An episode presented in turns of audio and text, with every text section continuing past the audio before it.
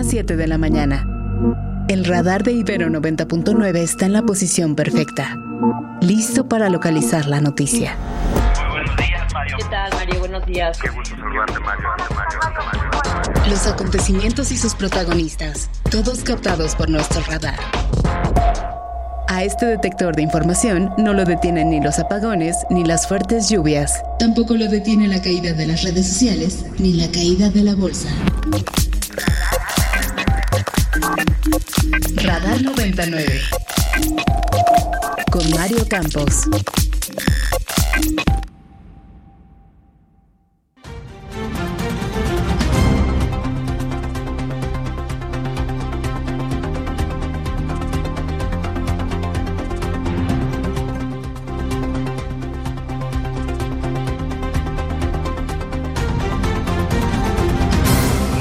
En Cancún la desaparición del periodista y director del medio periodismo QR.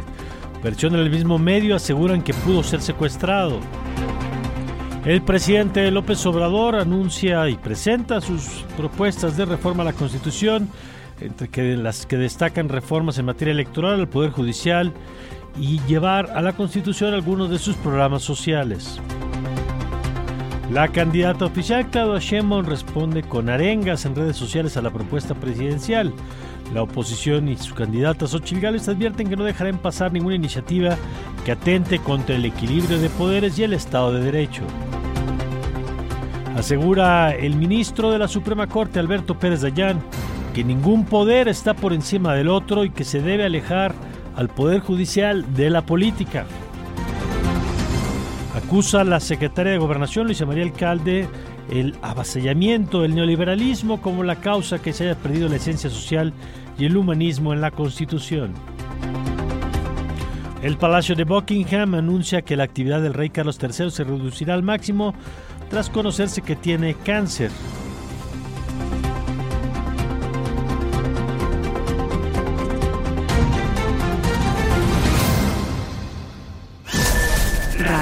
99.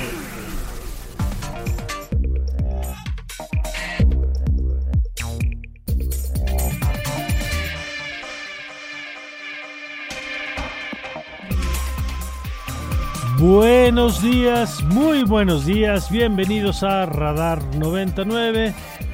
Yo soy Mario Campos y les saludo con mucho gusto en esta mañana de martes, martes con sabor a lunes, martes 6 de febrero del 2024.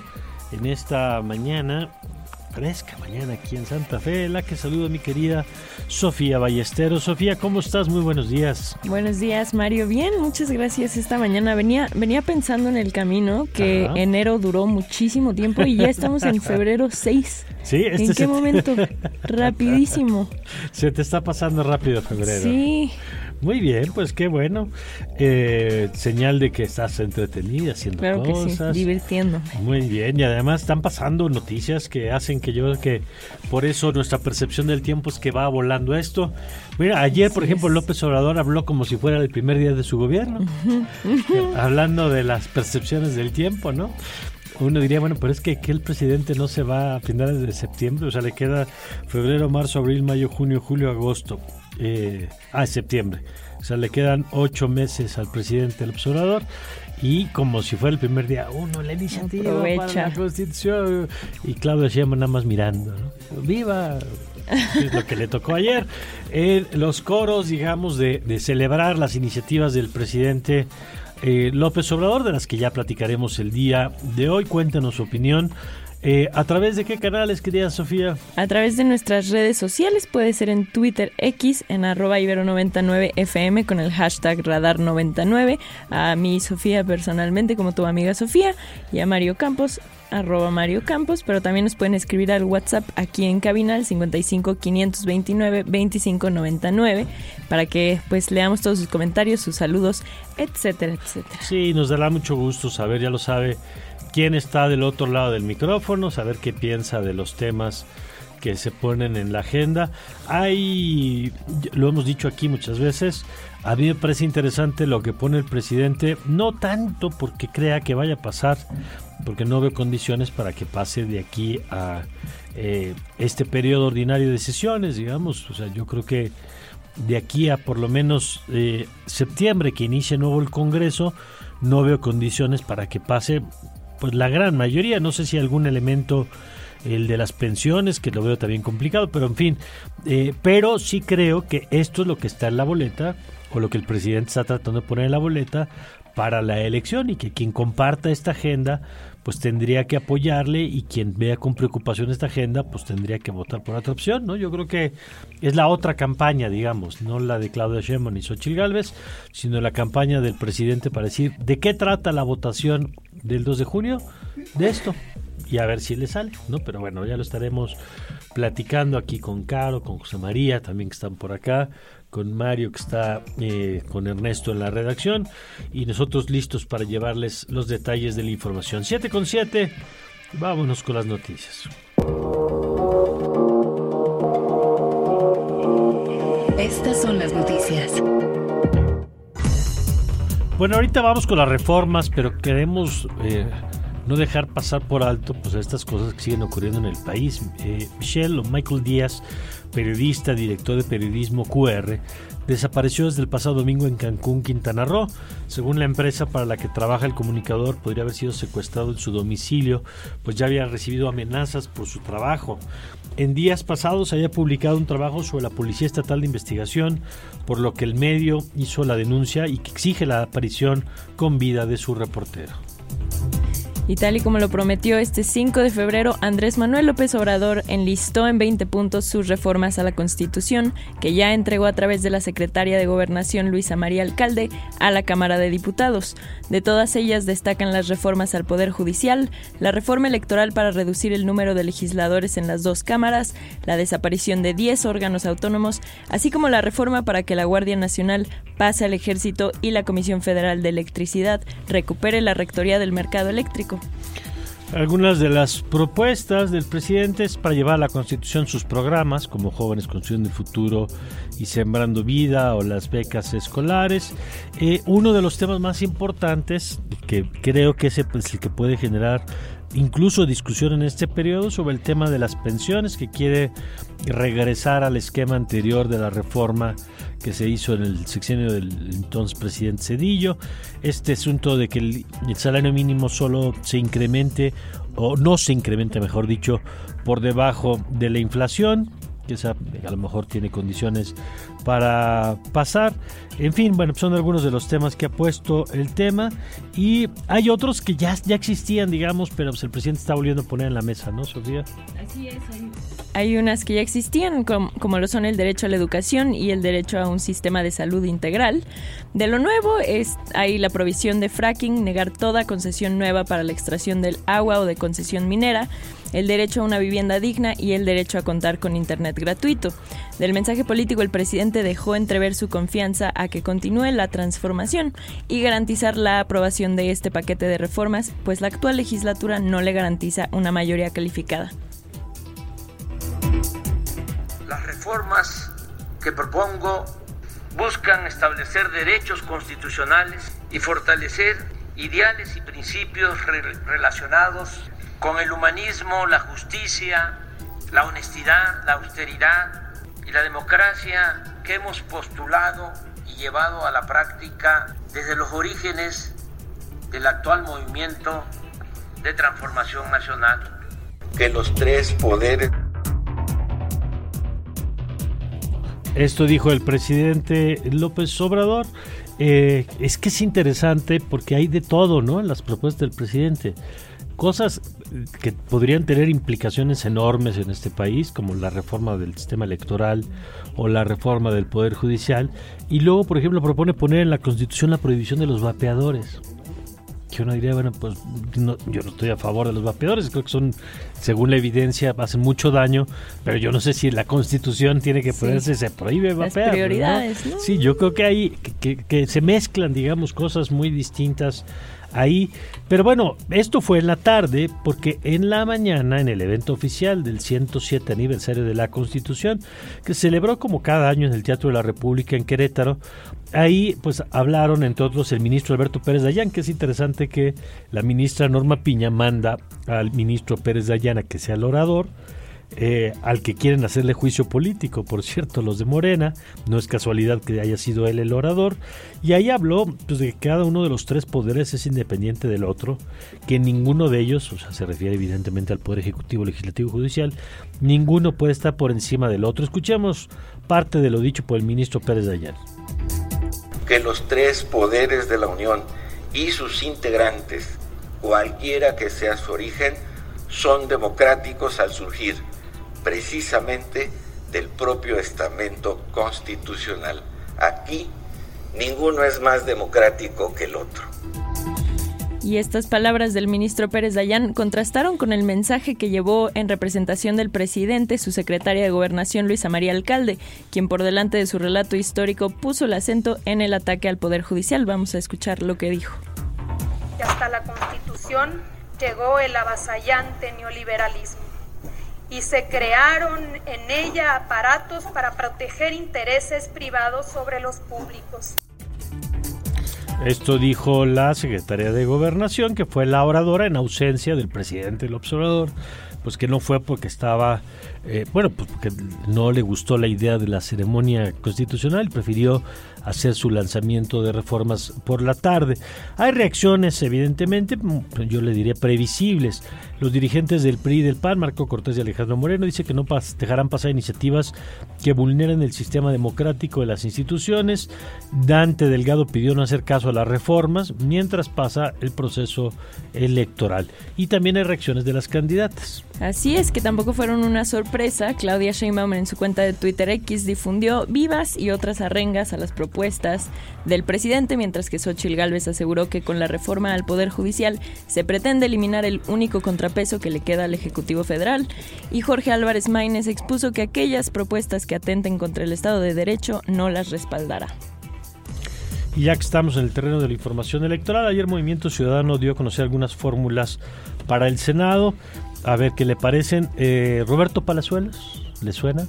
Bueno, pues ese es uno de los apuntados. Paola Longoria, que es así, está, pues, tiene digamos que un poquito de mejor fama Paola Longoria que Roberto Palazuelos. Eh, está también eh, eh, Luis Donaldo Colosio, quien es actualmente alcalde de Monterrey y busca ser senador ahora por Nuevo León. Y eh, me llama la atención el fichaje de Alejandra Barrales, que ella fue candidata del PAN PRD para el gobierno de la ciudad y ahora eh, sería candidata por, al Senado por Movimiento Ciudadano. Y en otras noticias que realmente también ya se han estado hablando las semanas pasadas, organizaciones de transportistas de carga realizaron un paro de labores nacional y bloquearon diversas carreteras del país, pese al anuncio del gobierno mexicano de un acuerdo previo para evitar estas acciones. Las movilizaciones no afectaron el tránsito al 100%, aunque se anunció que habrá nuevas protestas.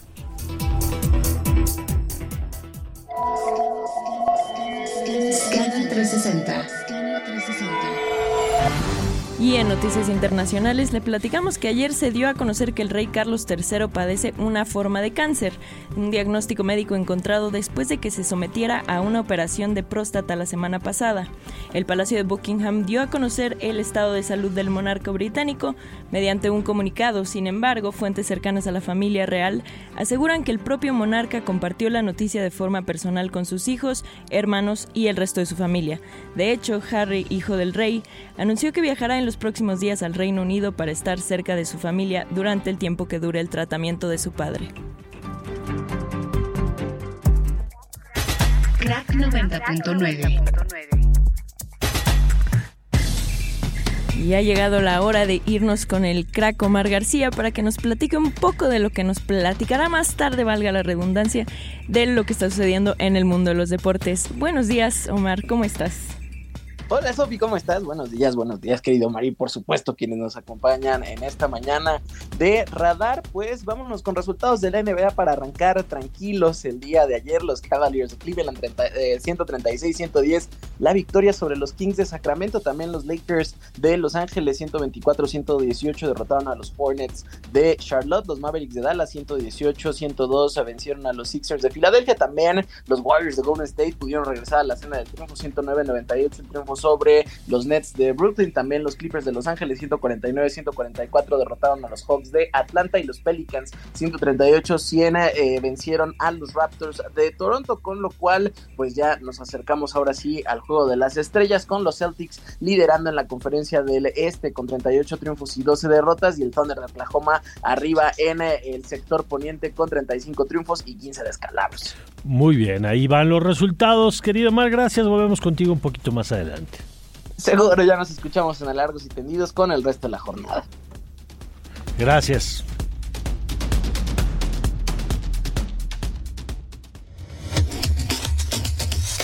Radar 99.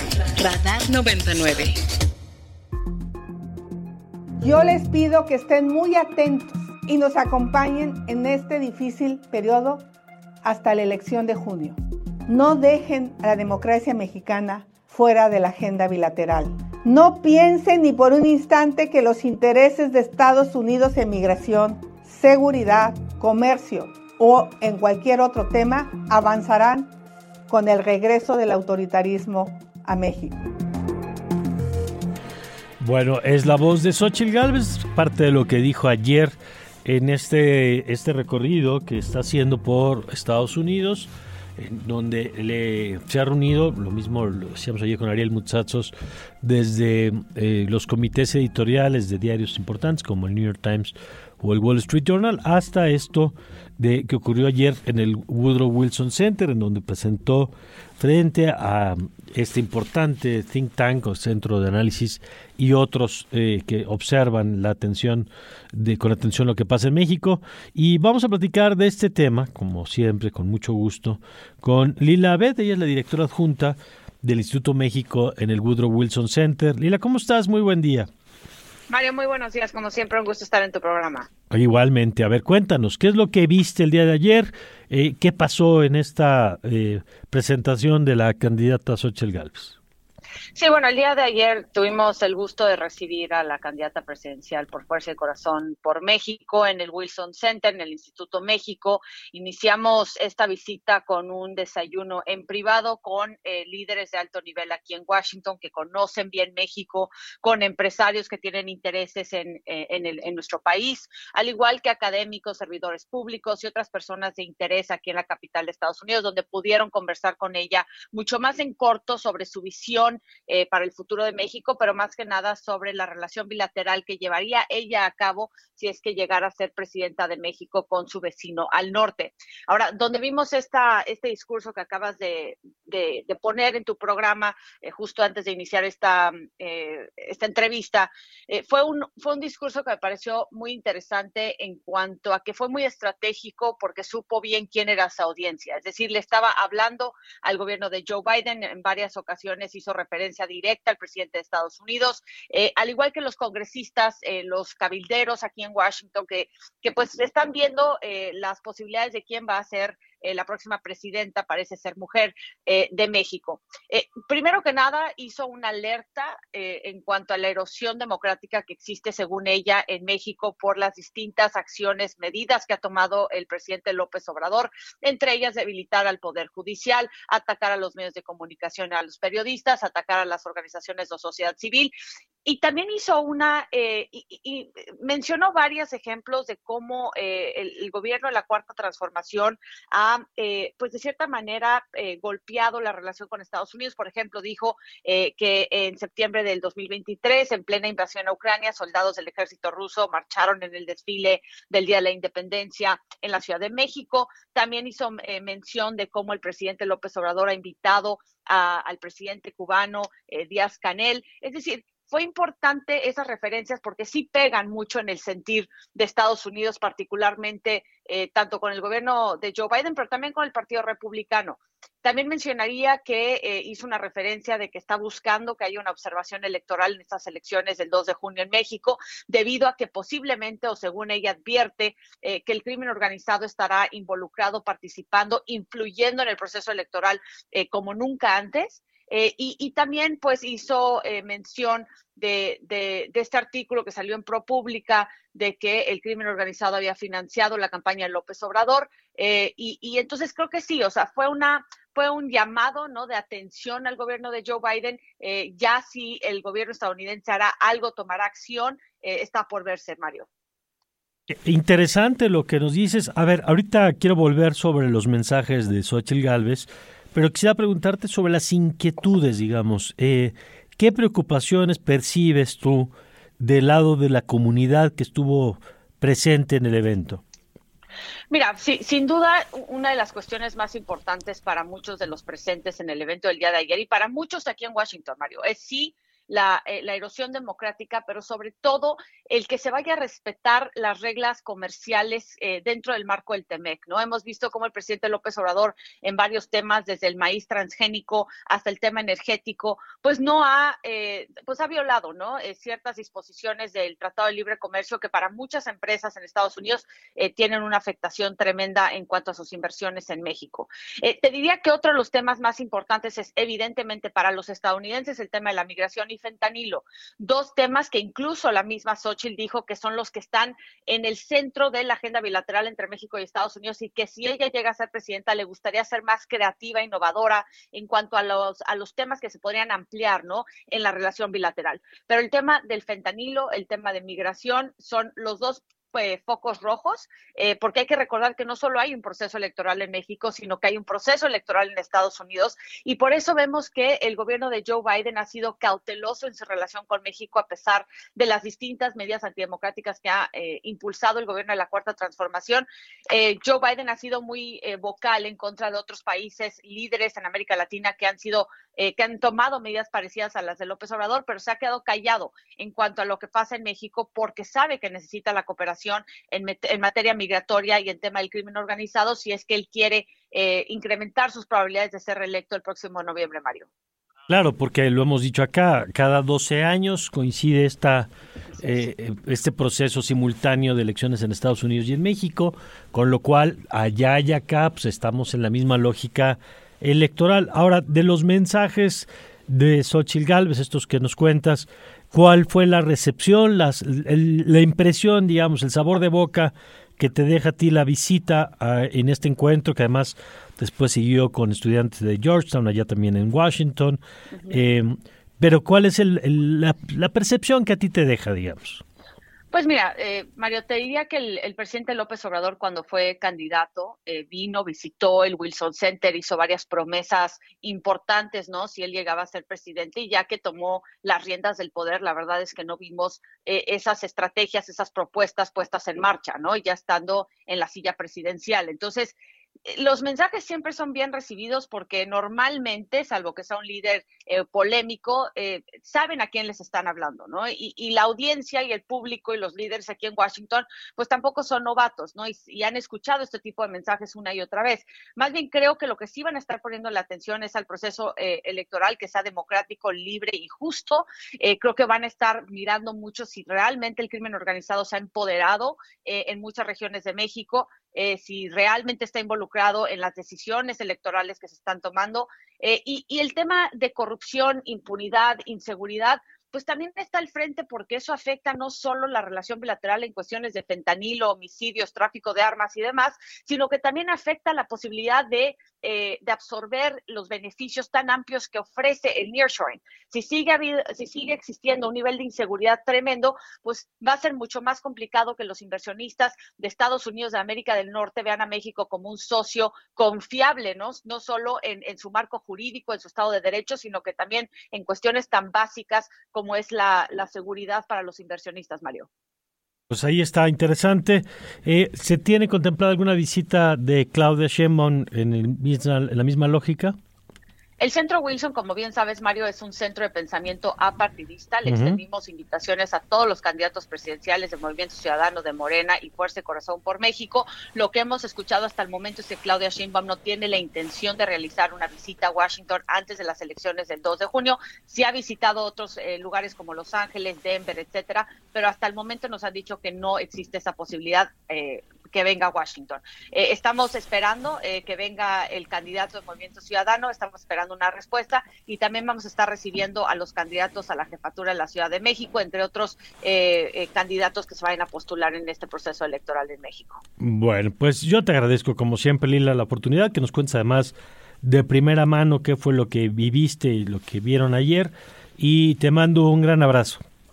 Otro enorme de vuelta. Un saludo a todo tu público, Mario. Muchas gracias, Lila Vez, la directora adjunta del Woodrow Wilson Center y bueno, pues ahí del Instituto México del Woodrow Wilson Center y ahí está eh, pues su percepción sobre lo que ocurrió el día de ayer en esta visita de la candidata Xochitl Gálvez. Bueno, eh, son las 7 con 26, tiempo de que eh, Sofía y yo le contemos de qué van las primeras planas en esta mañana, en donde el presidente, debo decir, logró por lo menos el primer objetivo, creo yo, de eh, ayer, que era definir la agenda. ¿no?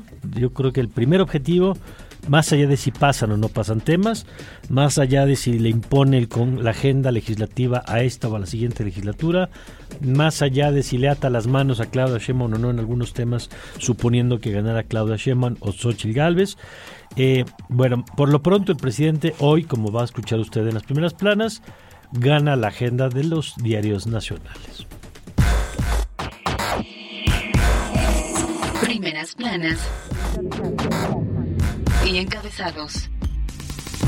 Reforma. Y se quiere sello de 4T, la Constitución busca acotar a INE y Congreso, además prohibir transgénicos. El Universal.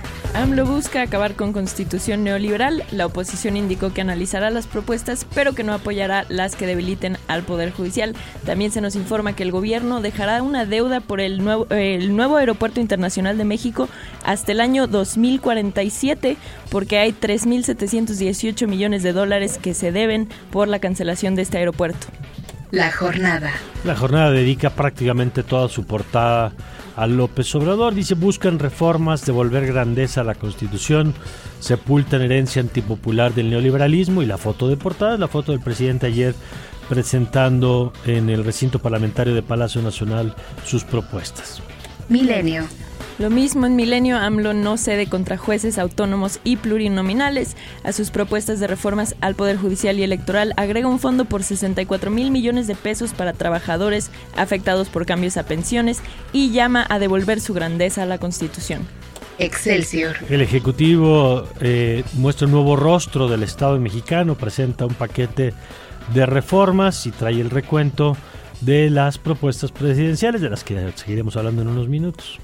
El financiero. El financiero también nos habla sobre las nuevas eh, reformas constitucionales que hizo AMLO y dice que el presidente con este paquete de iniciativas eh, enterrará al neoliberalismo, pero los expertos advierten que las reformas de AMLO solo tienen fines electorales. El economista. AMLO presenta su ómnibus de reformas, presenta 20 iniciativas, 18 de ellas son constitucionales. El Sol de México. También nos informa que hereda 20 iniciativas para reformar la Constitución Andrés Manuel López Obrador, pero más allá de eso también nos dice que en Chilpancingo asesinaron a seis choferes y se suspendió el servicio de transporte público, sumándose así a Acapulco, Taxco e Ixtapas y Guatanejo. Prensa internacional. Muy duro lo que trae el New York Times. Yo creo que son estas notas que habrá que ver los efectos que puedan tener. Trae un recuento de videos de, en TikTok y en redes sociales de soldados de, Israel celebrando por la destrucción de algunas zonas de Palestina, de eh, la franja de Gaza, eh, y burlándose, dice, de los habitantes de Gaza. Eh, dice un análisis de las redes sociales en de los videos en redes sociales encuentra a los encontró a los soldados de Israel grabándose ellos mismos mientras destruyen lo que parece ser propiedad civil. Por su parte, el país internacional nos informa sobre las elecciones en El Salvador. Dice que Nayib Bukele arrasa y cuenta con todo el poder para continuar con el régimen de excepción en El Salvador.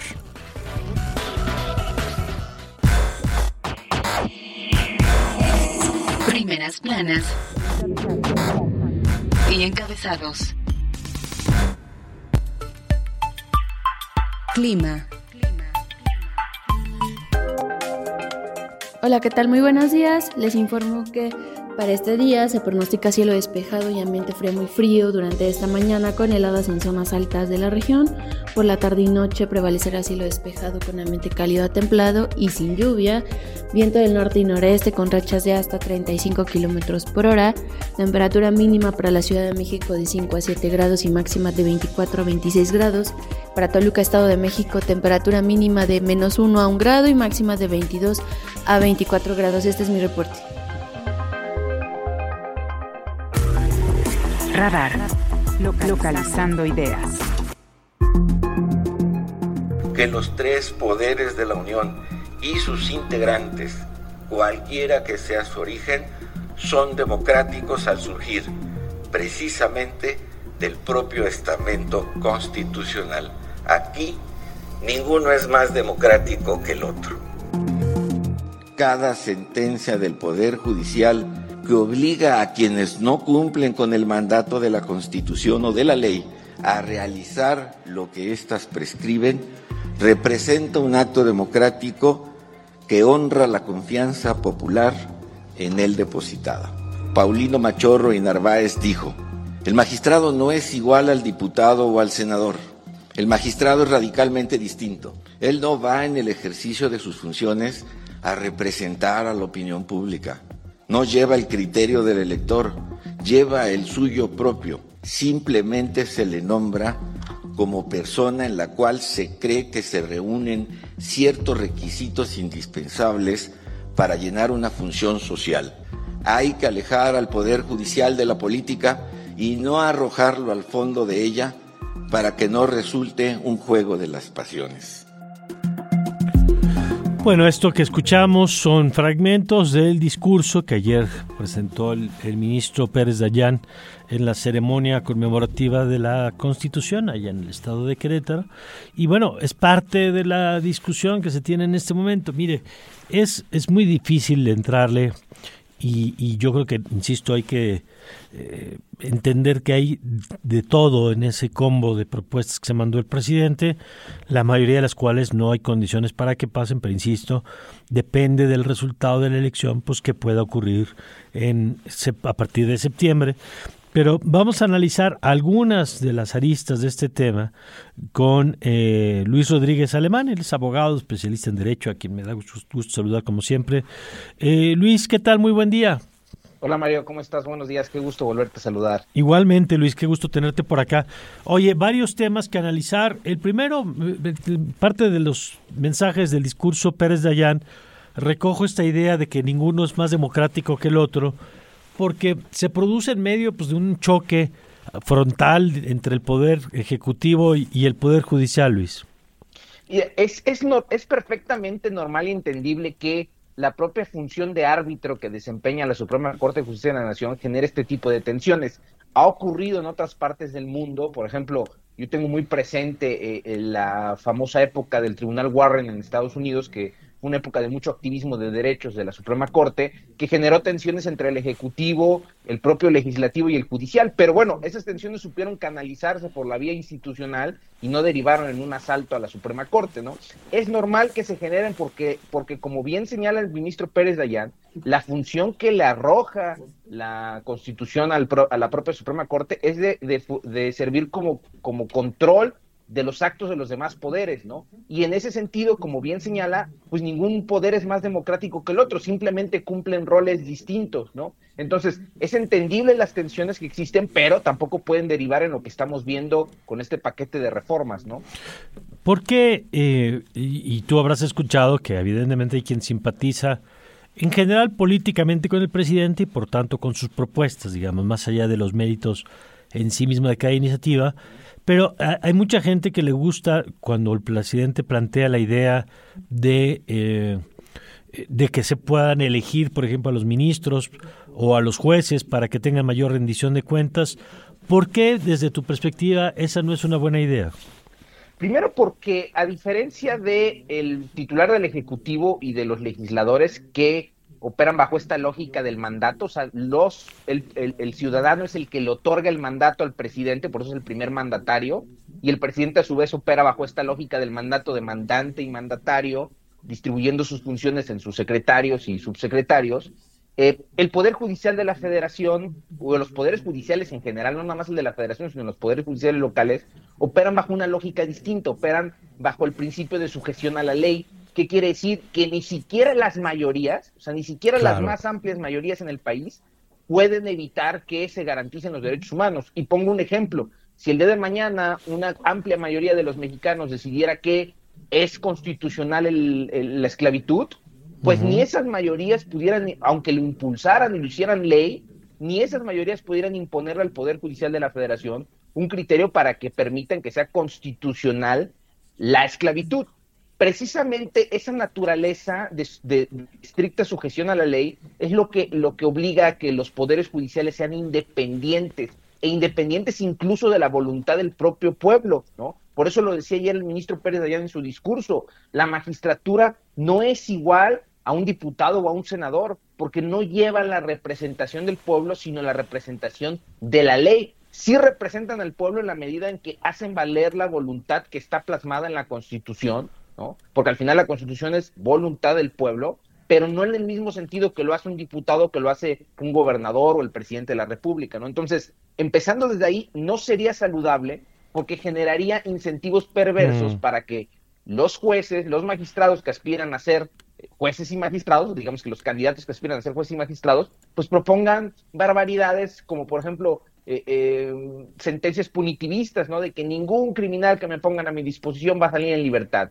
ignorando por completo, por ejemplo, la presunción de inocencia, ¿no? Entonces, ese tipo de, de, de propuestas desnaturalizan por completo la función de lo que es un juez, un magistrado, un ministro y lo vuelven un diputado más, ¿no? Nada más que un diputado con funciones judiciales, que es más peligroso, ¿no? Mm. Sí, porque entiendo este asunto de la mayoría, en donde si de pronto la gente percibe que alguien es culpable, percibe, digamos, ¿no? Por, por el tribunal mediático, el tribunal de la opinión pública, eh, pues existiría una presión para los jueces si su permanencia o su crecimiento pues, está vinculado a la aprobación expresada en, los votos, ¿no? Eh, ahora, esa es, esa es una parte, por ejemplo. Hay otra que me parece interesante que afecta al poder legislativo y es la idea de la desaparición de los plurinominales, en lo que dijo ayer el presidente pasarían, desaparecerían los plurinominales para pasar de 500 que tenemos actualmente a 300 y la reducción del Senado a, 60 y 64, a la mitad de los 128 que hoy existen. Pero ¿por qué el tema de los plurinominales, que también tiene su dosis de impopularidad, por qué es importante eso? Precisamente porque la reforma constitucional que abre la puerta a los plurinominales permitió que México entrara en una transición democrática que hasta antes no tenía. O sea, antes teníamos un partido hegemónico que eh, a través de su estructura este, corporativista le permitía ganar las elecciones y no había espacio para la oposición, ¿no?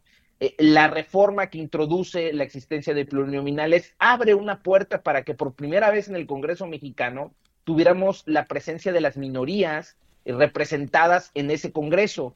Y gracias a esa reforma, paulatinamente el Estado mexicano entró en un proceso de alternancia este, democrática. A mí me sorprende mucho que quienes durante décadas enteras se asumían como, como perfiles de izquierda, hoy quieran impulsar una reforma que va totalmente en contra de esos postulados que defendieron durante tantos años, ¿no? Que era precisamente hacer a la política mexicana plural y que ninguna minoría estuviera subrepresentada. Al eliminar a los plurinominales, Mario, lo más probable es que entremos en un proceso donde cada vez veamos menos este, partidos de oposición representados en el Congreso y eso implicará que existan mayorías este, eh, artificiales, porque, porque al final el que gana la elección no necesariamente tiene la, misma proporción en el Congreso, no debería de tener la misma proporción en el Congreso, y eso irá en contra de la, de la democracia en sí, ¿no? Entonces, es peligrosísimo, digo, es, es, durante años se ha, se ha hablado de esa impopularidad que tienen los plurinominales porque se dice que por qué están ahí si no los elegimos,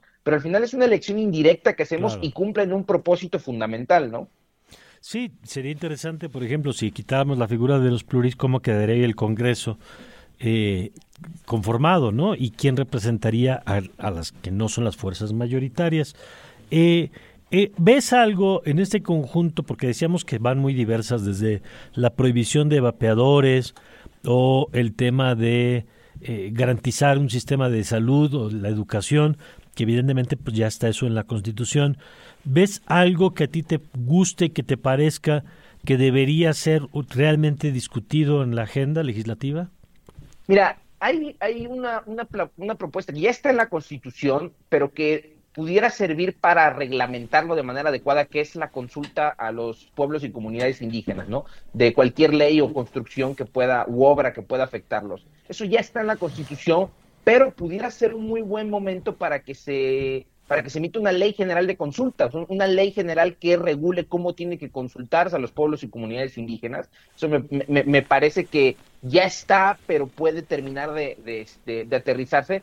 Pero al mismo tiempo también hay cuestiones que me preocupan demasiado. Por ejemplo, está planteando ampliarse el catálogo de delitos de prisión preventiva oficiosa lo cual es un absurdo cuando el año pasado el Estado mexicano eh, eh, fue condenado por la Corte Interamericana de Derechos Humanos por esta misma figura, ¿no? Entonces, en lugar de cumplir con la sentencia de la Corte Interamericana, están planteando ampliar el catálogo de delitos este, eh, de prisión preventiva oficiosa, ¿no? Entonces, sí hay aspectos que valdría la pena rescatarse, ¿no? Por ejemplo, este de la, de la consulta yo lo veo este, como, como una medida que puede ayudar a fortalecer algo que ya estaba en la Constitución, pero al mismo tiempo hay otros aspectos que preocupan y preocupan mucho. Bueno, pues vamos a ver cómo se va desarrollando, si esto entra en la discusión. Eh, por lo pronto, yo te agradezco este primer análisis, Luis, y te seguimos dando lata si nos lo permites. Claro que sí, yo estoy a la orden y un gusto saludarte. Gracias, es el licenciado Luis Rodríguez Alemán. Usted lo puede seguir en Twitter como arroba Rodríguez Alemán. Y ahora sí nos vamos a ir a un corte, pero le recordamos que nos puede escribir a cabina al 55 529 25 99. Estaremos esperando sus mensajes y quédese porque regresando vamos a estar hablando con Juan Angulo sobre los asesinatos de transportistas en Guerrero. Esto es Radar 99, no se vaya.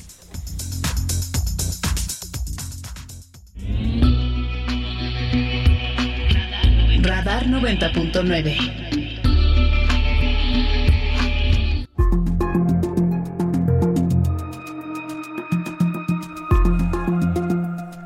Son las 7.46. Leí ahora interesante el texto de Luis Carlos Ugalde, a ver si platicamos con él en estos días. Dice, la nueva campaña presidencial de López Obrador ya hace un análisis de cómo, dice, quien le está conduciendo la campaña pues es el presidente y eh, dice a Claudio Sheinbaum le deja solo pues, poder hacer eco. Dice que otra cosa puede hacer la candidata oficial que no sea repetir las frases de AMLO y cantarlos a la agenda del presidente. ¿Cómo podrá imponer un sello a un eventual gobierno si su jefe le ha robado los reflectores por completo. Pues interesante esto de el análisis que hace Luis Carlos Ugalde, pero mire, vamos con otro tema porque mientras el presidente jala la marca hacia el asunto de las reformas, pues en el país siguen pasando tragedias como lo del secuestro del periodista en Quintana Roo que le contamos al principio y lo que sigue pasando en Acapulco con el tema de los de los transportistas y la violencia y volvemos a tocar base por eso con Juan Angulo, él es director del sur, del sur de Guerrero, a quien siempre es un gusto saludar. Juan, gracias por tomar la llamada, muy buen día. Buenos días, Mario, ¿qué tal? Oye, pues eh, eh, con el gusto de hablar contigo, pero lamentablemente para volver sobre este tema del que la autoridad ya quería darle la vuelta a la página y pues la realidad se impone otra vez, Juan. Sí, sí, ahora fue en Chilpancingo, Mario, en la capital de, del estado, como antes en, en Acapulco y después en, en Tasco, eh, en Iguala. Eh, ayer entre las seis y las ocho y media de la mañana fueron atacadas cuatro unidades del transporte público, mataron a tres choferes, a cuatro choferes, eh, uno de ellos eh, le prendieron fuego a su unidad, a su, a su taxi y, murió, murió calcinado dentro del mismo. Eh, como parte de esta disputa que se dio en Tasco también, se está dando muy fuerte en Iguala, entre los grupos eh, delictivos de eh, la familia michoacana y los ardillos que están aliados con el grupo que se le conoce como, como los tlacos. En Iguala se mm. está llegando al punto en que la eh, realización de eh, la Feria de la Bandera que, que se celebra eh, alrededor del 24 de febrero, cuando incluso las autoridades locales han mencionado que este año habían invitado, está invitado el presidente de la República, Andrés Manuel López Obrador. A este punto está llegando la violencia en, en, en este caso en Iguala, donde eh, la familia michoacana difundió eh, eh, mensajes, amenazas contra el alcalde que no cumplió acuerdos. un día antes habían matado en la Plaza Tamarindos, es la principal plaza comercial de, de Iguala, enfrente del 27 Batallón de Infantería, habían asesinado, habían disparado contra vendedores de boletos para el palenque de esta feria precisamente y eh, murió una mujer ahí, quedó herido un hombre y en este contexto vino la amenaza al, al alcalde y la, la empresa que ya había instalado, que ya estaba instalando los juegos mecánicos de la feria, los, eh, los desmanteló y, y, un día después viene esto de Chilpancingo que te comentaba, Mario. Es, decir, un momento muy crítico de violencia que se está viviendo otra vez en el Estado. Oye, y frente a esto que nos estás describiendo, Juan, ¿la autoridad, la autoridad municipal, estatal, federal, dónde está? Bueno, pues reaccionan, ¿no? Reaccionan, no, no hay una realmente un trabajo de prevención, de inteligencia, eh, casi nunca hay detenidos, eh, de, asesinatos de alto impacto, no hay ningún solo detenido, ni siquiera se sabe que el avance de las investigaciones. Eh, hace poco hicieron unos tres, cuatro días hicieron una misa por el asesinato del político dos veces candidato a alcalde de Acapulco por el PRI, Ricardo Taja, que estaba en la lista ahora de candidatos de Morena para el mismo cargo, y su mujer, su viuda, declaró ahí que no sabía nada de las investigaciones, cómo avanzaban, y así te puedo decir de otros muchos casos eh, parecidos, ¿no? Es decir, la autoridad reacciona, reacciona, reacciona tarde y eh, la gobernadora exigiendo resultados prontos y de, lo que pasó ayer en Chilpancingo, pero eso es una declaración que también se ha dado en anteriores acontecimientos. Fue similar a la de Tasco, similar a la de Acapulco. Claro, es que ya van tres, ¿no? Este, tres que son nota nacional. Eh, que hemos tenido oportunidad de conocer a través de tu trabajo y del diario, lo de Tasco, lo de Acapulco y ahora lo de Chilpancingo. Y además recordar, eh, Juan, que esto se produce mientras se siguen viviendo los efectos del huracán y, y cómo va ese tema de la recuperación. Pues va lento, ¿no? Va lento, ¿no? No va como, como muchos quisieran y, no se corresponde con el optimismo de, de, las autoridades. Hay mucha preocupación por el dengue ahora que venga el estiaje y luego la temporada de, de lluvias. Está muy alta la incidencia del, del 100% de los casos en Guerrero que subieron exponencialmente en estos meses, el 80% son de Acapulco. Eh, ayer hubo otra alerta, hay seis, los bomberos de Acapulco están combatiendo seis incendios eh, en pastizales eh, y hay mucha preocupación porque el Protección Civil está diciendo que esto se pueda asentar, eh, acentuar en esta temporada de, estiaje porque pues el huracán se llevó la vegetación. los grandes hoteles siguen cerrados, las plazas comerciales principales siguen siguen eh, cerradas, es decir, los grandes centros de generación de empleo están este, inactivos todavía a, más de tres meses del huracán, las embarcaciones siguen de no solo las del club de yates, las medianas o grandes siguen abajo del mar, sino también las lanchas de cristal que usa mucho el turismo popular que frecuenta Acapulco, ¿no? Eh, de 40 lanchas que había de este tipo, 30 siguen eh, eh, inutilizadas, ¿no? Algunas todavía bajo el mar, entonces es todavía crítica la, los, los estragos, los efectos del huracán. Otis en Acapulco, Mario. Bueno, pues así está el panorama. Juan, yo te agradezco, como siempre, la información. Sí, buenos días, Mario. Hasta luego, saludos a todos. Gracias, Juan Angulo, es el director del sur de Guerrero. Y bueno, pues ahí está el panorama, un estado importante, como todos evidentemente, pero importante por su simbolismo, por su población, por su ubicación, por muchas razones, pues por su peso en el turismo nacional y que hoy está eh, rebasado. Por cierto, también en materia de seguridad, una de las iniciativas del presidente es otra vez que la Guardia Nacional dependa de la Sedena, que ya hoy, es, hoy no se puede porque es inconstitucional, porque dice que la Guardia Nacional, la Constitución dice que la Guardia Nacional es un cuerpo civil que le han encontrado todas las formas de darle la vuelta, pero por lo pronto no depende de la Sedena. Bueno, el presidente quiere llevar a la Sedena otra vez a ver si ahora sí se la hace. Por lo pronto, 7.55. Vamos contigo, Sofía, que nos tienes información financiera en esta mañana. Económico. Le informamos que la Organización para la Cooperación y el Desarrollo Económico mantuvo en 2.5% su expectativa de expansión del Producto Interno Bruto para México en este 2024.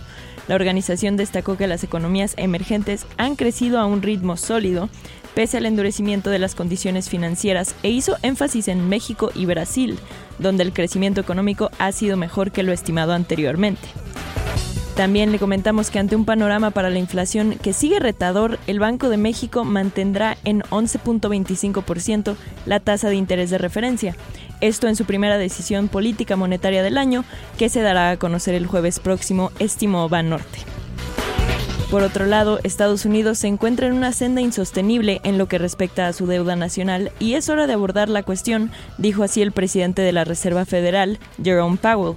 La deuda nacional estadounidense asciende actualmente a más de 34 billones de dólares, según el Tesoro estadounidense. Por otro lado, los precios del petróleo operan estables la mañana de este martes, mientras que los inversores esperaban a ver si un viaje de Anthony Blinken a Medio Oriente pondría fin a la guerra en Gaza, que ha suscitado preocupación por los suministros de la principal región productora. Finalmente le comentamos que esta mañana la criptomoneda Bitcoin inició con un valor de 42.800 dólares, mientras que un dólar arrancó en 17 pesos con 17 centavos. Toda esta información que le agradecemos a Alfonso Cerqueda. Radar 99.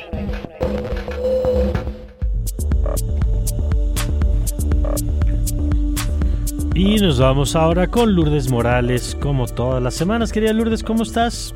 Bien, gracias Mario, ¿tú qué tal? Muy bien, con mucho interés en escuchar siempre tu análisis. Eh, buenos días, cuéntanos. Pues, eh, ¿qué es lo que hemos visto hasta ahorita de los partidos políticos, además de pues la violación a la ley existente con procesos anticipados de campaña, con eh, pues un resultado del INE en cuanto a la fiscalización de estos recursos gracias a un acuerdo que se tomó pues para evitar que no fueran fiscalizados. Eh, ya que se estaban presentando como procesos internos de los partidos cuando sabemos que son pues francos actos anticipados de campaña y que si se aplicara la ley pues evidentemente pues no podrían eh, postularse ni Xochitl Galvez ni tampoco Claudia Sheinbaum, porque pues violaron la normatividad. Pero bajo escudo, en el caso de Loren, de coordinadores de y en el caso del frente de una supuesta contienda interna, pues eh, han logrado que el Tribunal Electoral pues permita eh, que se haga estos, estos actos bajo el argumento de que son procesos inéditos.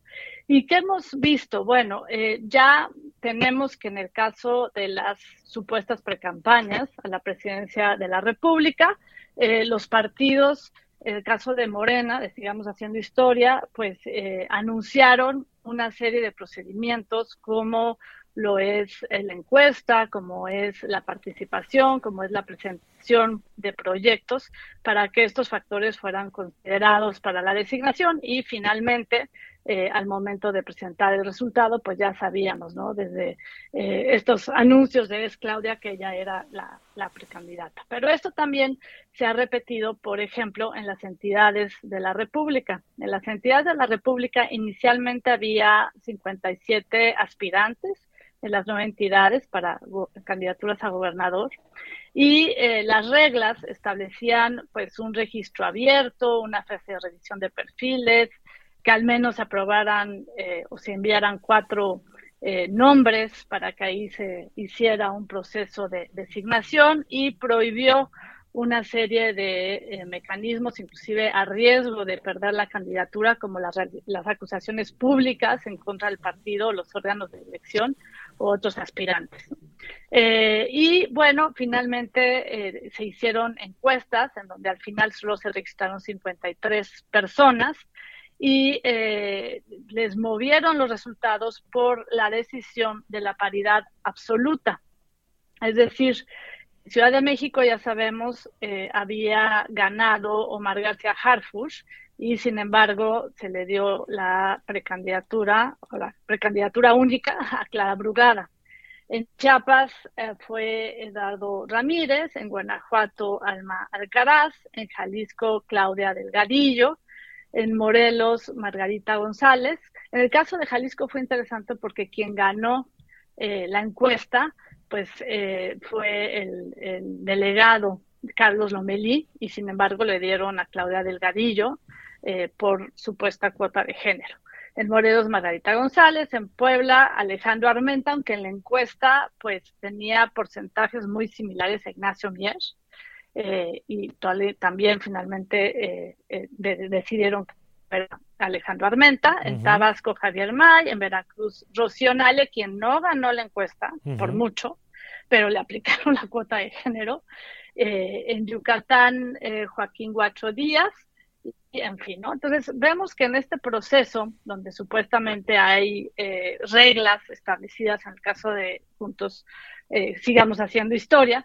Eh, finalmente eh, son las decisiones cupulares las que determinan quiénes son los mejores mm. perfiles. Mismo proceso vemos en las candidaturas a diputados y senadores, en donde supuestamente hay un registro abierto y, dijeron que había más de 15 mil personas inscritas y que iban a revisar este, quiénes sean los idóneos, pero en realidad vemos como dos tipos de, designaciones. Por un lado, aquellos que tuvieron pase automático, dicho por el propio Mario Delgado, por no haber quedado eh, como favoritos en la encuesta para tener una gubernatura, una especie de premio de, de consolación, o bien a los que necesitan por exposición política, pues que es eh, el, caso de Félix Salgado Macedonio, es el caso de la eh, ex fiscal de la Ciudad de México o del propio eh, Santiago Nieto. Y también vemos a los que están anotados en la reelección consecutiva, como en el caso de la senadora Alba Sánchez Cordero o Malu Mitchell, y una serie de nombres a diputados que, que también están anotados, ¿no? ¿Qué estamos viendo en el frente? En el frente, pues la misma lógica, un proceso que inició con la, bandera ciudadana, en donde supuestamente iba a haber mecanismos de inclusión, candidaturas ciudadanas, pues al final vemos acuerdos entre eh, partidos políticos, se han repartido las posiciones tanto en las entidades federativas como en el Senado, o al menos es lo que se ha dado a conocer.